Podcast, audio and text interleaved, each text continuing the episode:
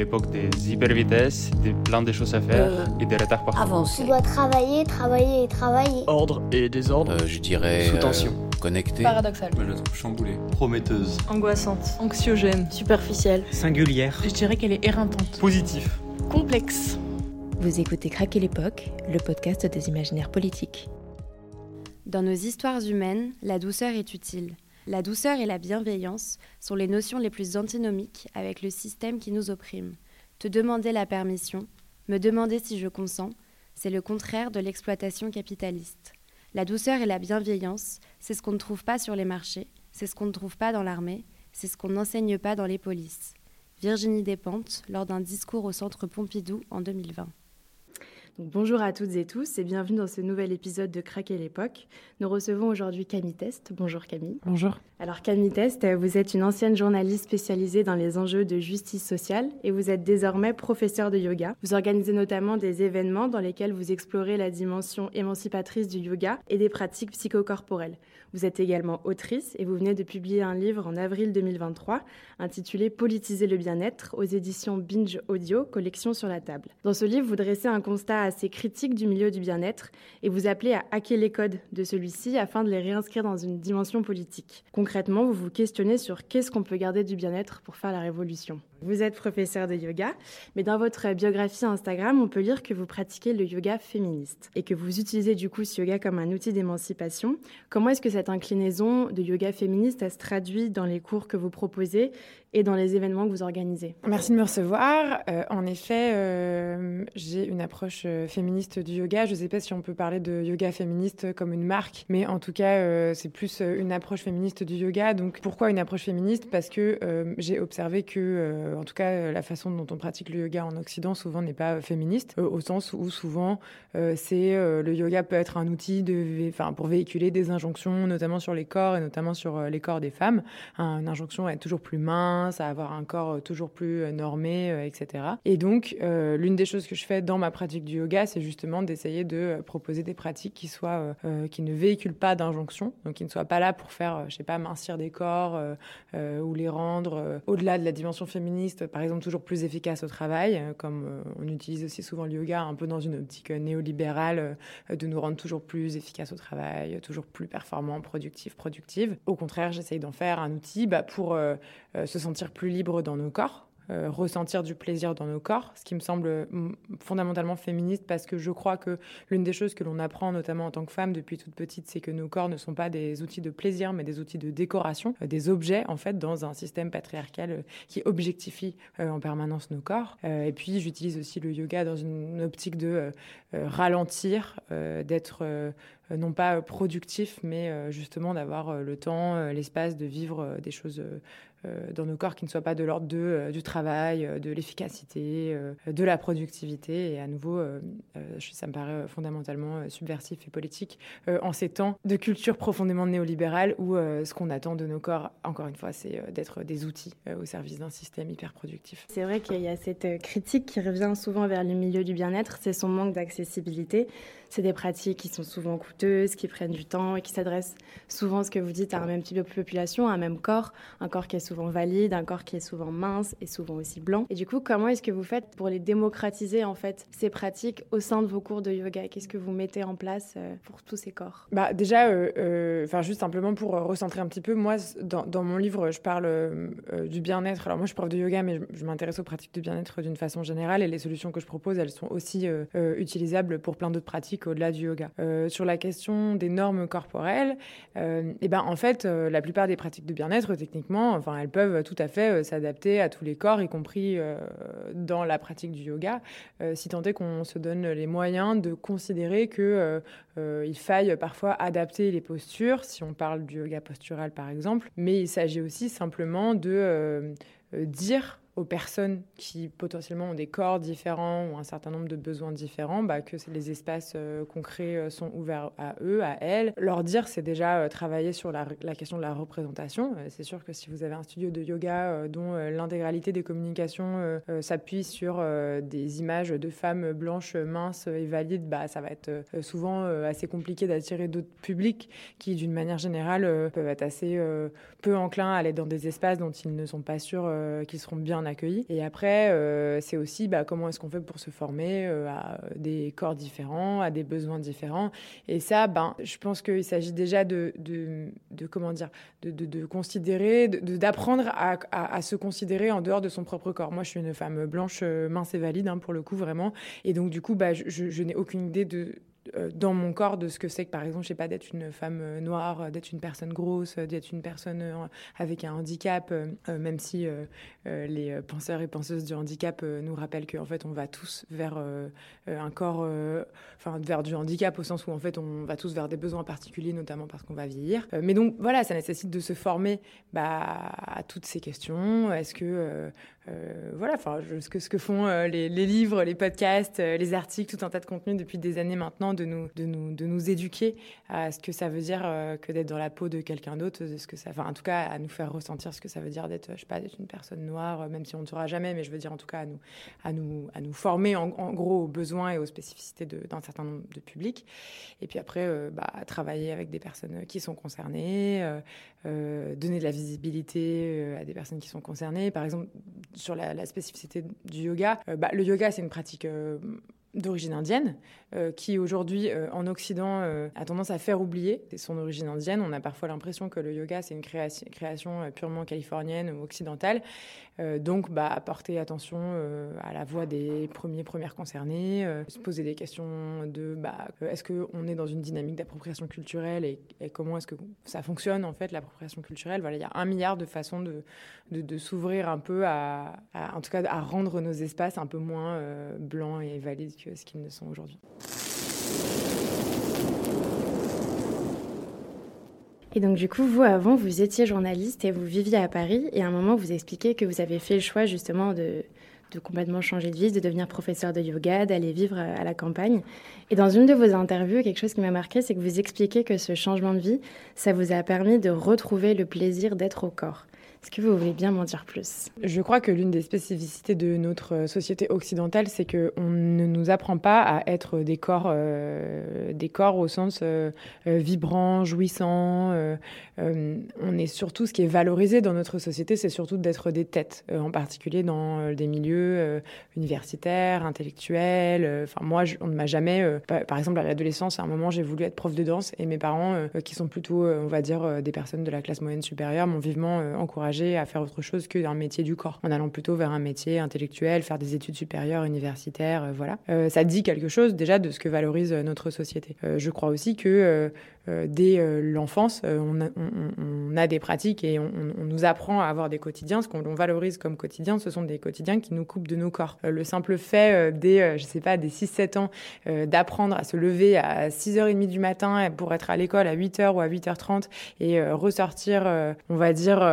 de cette école et de, de cette assise 8 heures par jour, ou peut-être à l'âge du bac ou peut-être à l'âge de la retraite pour les personnes qui font des métiers de bureau, c'est apprendre que euh, euh, ce qui est normal dans notre société, c'est euh, d'être en gros assis, ouais, c'est ça, 8 heures par jour. Ce qui, ce qui n'est pas bon ni pour notre santé physique, ni pour nos muscles, ni pour notre système nerveux, ni pour ce qui se passe à l'intérieur de notre tête. De même, la façon dont on habite l'espace dans notre société dit quelque chose de cette impensée du corps. Notre manière, par exemple, d'habiter les rues. On va, on, est, on, marche dans la rue pour aller travailler, on marche dans la rue pour aller consommer, on n'habite pas l'espace, je sais pas, pour danser dans la rue, on n'habite pas l'espace pour grimper aux arbres, alors qu'en fait, en réalité, on pourrait très bien penser une société euh, dans laquelle on habite vraiment l'espace de tous nos corps.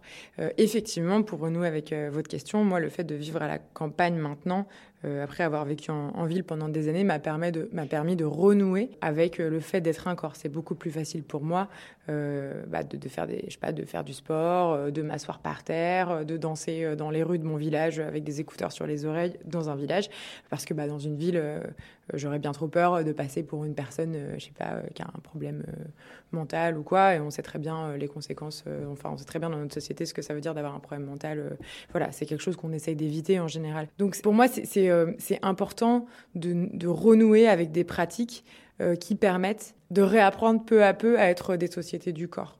Et euh, quand on vient d'un milieu universitaire, euh, ça passe aussi par arrêter de ne valoriser que euh, les intellectuels, je fais des guillemets avec mes doigts, ou que les personnes qui ont soi-disant une formation supérieure aux autres. c'est marrant qu'on appelle études supérieures d'ailleurs, c'est toujours assez étrange en réalité, et qu'on se rappelle qu'en fait l'intelligence, ça n'est pas juste une question de cerveau et ça n'est pas juste réservé à des personnes qui travaillent derrière un bureau. L'intelligence, c'est aussi une intelligence corporelle. C'est pour ça que moi, en tant que prof de yoga, aujourd'hui, je dis que je travaille avec des corps pensants. Parce qu'il n'y a pas, en fait, de différence corps euh, et cerveau. Euh, il y a euh, des êtres qui sont capables, qui ont l'intelligence d'utiliser tout ce qui est à leur, à leur disposition, c'est-à-dire leur corps aussi. Et ceux ou celles qui ne sont pas, qui n'ont pas forcément l'habitude, mais qui peuvent qui peuvent renouer avec cette habitude. D'où le fait que j'encourage beaucoup les intellectuels à faire des choses avec leur corps. Et du coup, vous évoquez euh, cette, euh, société des corps et donc plus largement, vous parlez avant de la puissance corporelle. Retrouver une puissance individuelle, c'est important, mais vous parlez aussi, vous, de retrouver une puissance collective. Et c'est un peu contre-intuitif en fait avec la notion de bien-être telle qu'on se la figure, parce qu'il y a cette idée de self-care qui renvoie à quelque chose de relativement personnel, de relativement individuel. Et vous vous invitez à justement à retrouver des prises corporelles collectives. Alors comment on fait pour parvenir justement à retrouver ces prises euh, corporelles collectives, faire société des corps bah, Effectivement, euh, je pense que l'une des grandes arnaques du bien-être aujourd'hui, euh, du bien-être en tant que milieu dans lequel voilà, on trouve pêle-mêle des pratiques de coaching, de yoga, de fitness, de musculation, de développement personnel, des pratiques spirituelles, etc. C'est de véhiculer cette croyance que le bonheur, le bien-être est une question individuelle. Or, on se rend bien compte que le bonheur, le bien-être, la satisfaction, l'épanouissement, c'est d'abord une question collective. C'est d'abord une question collective parce que si vous n'êtes pas dans une société qui valorise ou dans une société qui rend possible l'épanouissement, vous pouvez faire tout le coaching euh, ou le pilate que vous voulez, euh, ça ne mènera pas à grand-chose. Et c'est le cas aujourd'hui. On voit bien que la façon dont est organisée notre société aujourd'hui euh, ne, permet pas d'épanouissement des personnes. si bien que des médecins, par exemple, comme Gabor Maté, qui a écrit en 2022 un livre qui s'appelle Le mythe de la normalité, dit euh, que nous sommes aujourd'hui, du fait de l'organisation de nos sociétés, notamment occidentales, tous placés quelque part sur le spectre du traumatisme. La manière dont est agencée notre société aujourd'hui euh, nous traumatise toutes et tous.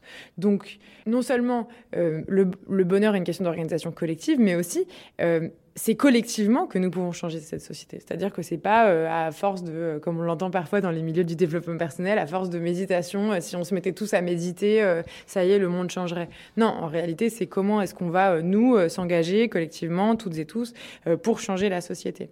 et donc, en un sens, se mettre en marche pour transformer la façon dont la société est organisée, par exemple en luttant contre le racisme, par exemple en luttant contre le sexisme, par exemple en, en faisant en sorte que, euh, enfin, en luttant contre le, la culture euh, néolibérale, capitaliste, productiviste qui bousille la planète aujourd'hui. Finalement, c'est une forme de, de self-care au sens où en fait, c'est la conséquence, c'est qu'on va va mieux prendre soin de nous, en fait, de nous collectivement, de nous en tant que société. C'est une forme de de ouais, c'est une forme de, bien-être euh, appliquée à la société, à la planète dans son ensemble. Euh, et, pourquoi euh, j'insiste là-dessus? Parce que je pense que on se trompe. En fait, on a l'impression qu'on est malheureux et donc du coup, bah, il faut faire plus de yoga, plus de muscu, plus de coaching. Et à la marge, c'est vrai que ça fait du bien. Hein. Moi, je prof de yoga, je pense que c'est une, une, activité formidable qui fait énormément de bien pour plein de raisons.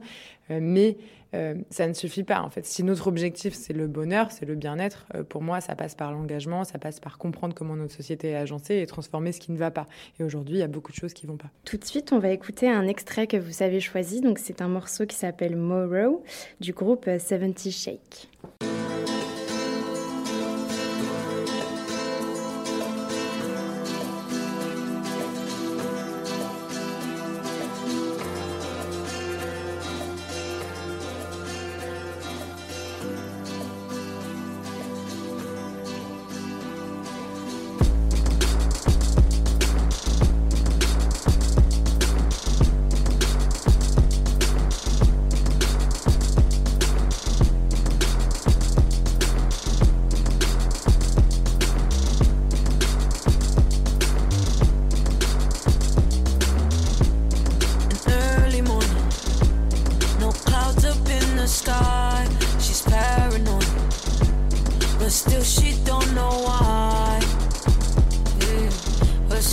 you don't know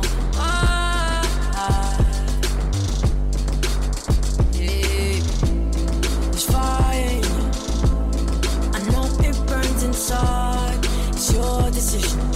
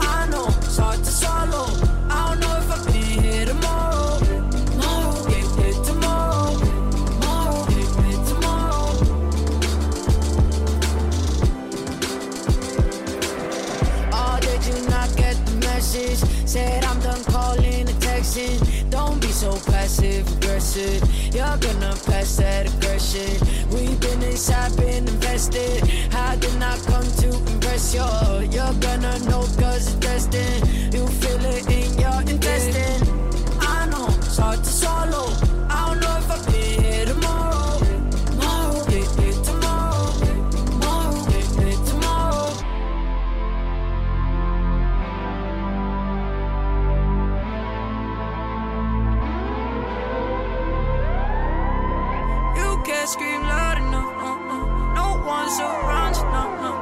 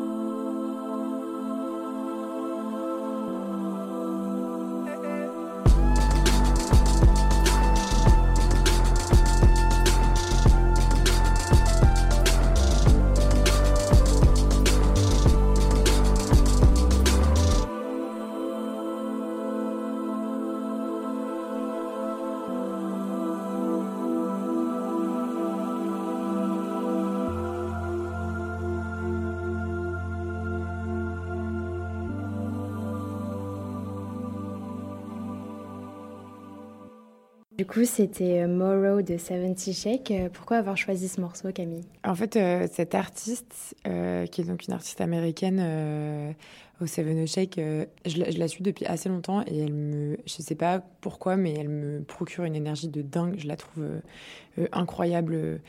Enfin, j'écoute tous ces sons depuis vraiment très très très longtemps et elles ont vraiment ce côté hyper énergisant. C'est-à-dire que souvent je les, mets, je les mets dans mes écouteurs et je me mets à danser chez moi. Et c'est des sons qui m'aident à penser. C'est-à-dire que une fois que je l'ai écouté deux trois fois en boucle, des idées me viennent. Et au-delà des idées, c'est de la musique qui me procure énormément de courage Et je pense qu'on a besoin euh, d'éléments comme ça qui nous mettent en mouvement. euh, et qui nous donnent du courage. Typiquement, euh, pour donner un exemple très très trivial, mais ça m'arrive de faire des publications Instagram très politiques où je me demande toujours, bah ouais, est-ce que je sais vais, est-ce que je vais me faire insulter sur les réseaux sociaux? Est-ce qu'il y a des gens qui vont pas être d'accord? Est-ce que je vais devoir me retrouver à justifier un certain nombre de choses?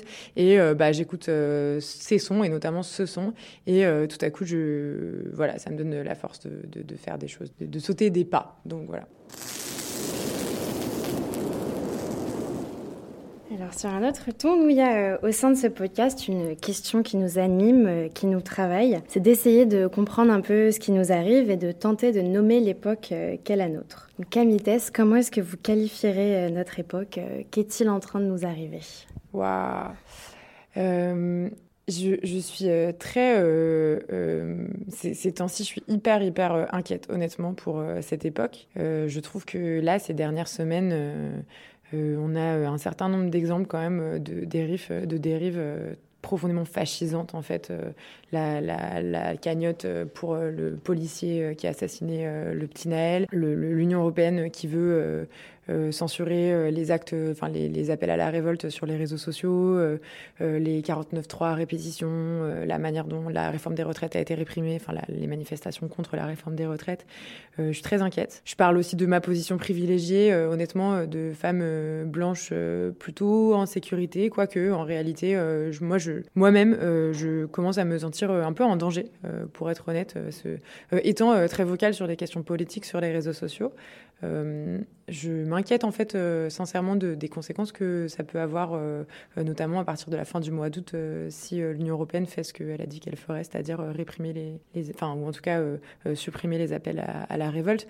Je me demande un peu ce que va donner 2024. À la fois, j'ai l'impression que les gens n'ont jamais été aussi en tout cas les gens autour de moi, et je vois plein de gens, notamment des jeunes sur les réseaux sociaux, qui n'ont jamais été aussi euh, euh, formés et euh, qui n'ont jamais compris des enjeux politiques très très complexes jamais, jamais autant compris des enjeux politiques très très complexes. Et donc euh, j'ai à la fois très peur et vachement d'espoir. Euh, et j'ai l'impression qu'on navigue tous un peu entre euh, ces deux choses-là. On, est sur une sorte de fil. Est-ce qu'on est en train de basculer du côté de l'immobilisme apeuré face à la montée du fascisme en Europe Je ne sais pas. Est-ce qu'au contraire on va tous s'organiser, apprendre à s'organiser collectivement pour faire de cette société quelque chose de, plus juste, de plus émancipateur, de plus joyeux, de plus beau, bah, j'espère que ça sera la seconde solution. Mais euh, euh, là, aujourd'hui, j'ai un peu de mal à, savoir euh, ce qui va se passer. Et justement, vous mentionnez la montée du fascisme. Dans votre livre, à un moment, vous écrivez que l'avènement du bien-être a offert un nouveau terrain de jeu à des idéologies complotistes, réactionnaires, voire fascisantes. Alors c'est vrai que c'est pas un lien qu'on a tendance à faire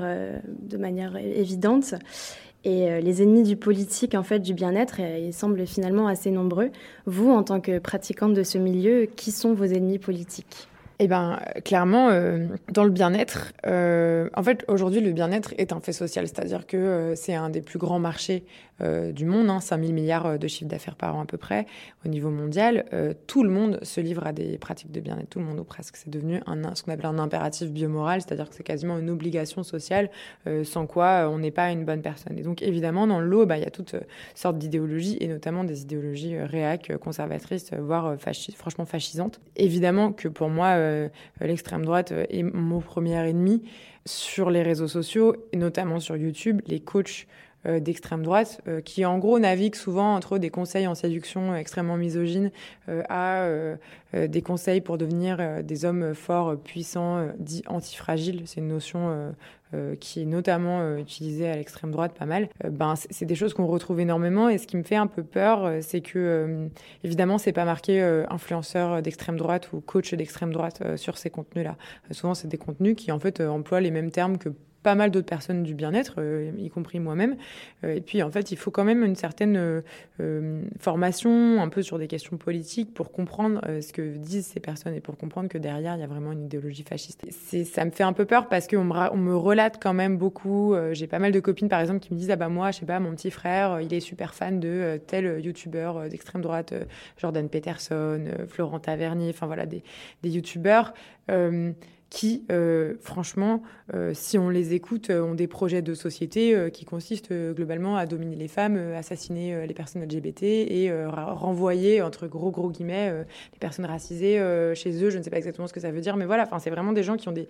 Il faut, faut, être très très clair sur le fait qu'ils ont des positionnements très très fascistes, en fait, encore une fois. Donc oui, ce sont eux mes ennemis politiques, même si, en réalité, les influenceurs et les influenceuses et les artisans, artisanes du bien-être euh, qui ont une culture très capitaliste, très néolibérale, euh, sont aussi mes ennemis. Et l'histoire montre que finalement, euh, néolibéraux et et fascistes et personnes d'extrême droite et réac peuvent très très bien s'entendre et très très bien s'organiser sans aucun problème. Alors merci beaucoup. On arrive à la fin de ce premier épisode. On se retrouve la semaine prochaine pour un autre épisode avec vous, Camille Test. Craquer l'époque est un podcast produit par Radio Radio et cet épisode a été réalisé par Emma Chignara. Nous vous retrouvons la semaine prochaine pour la suite de cet entretien.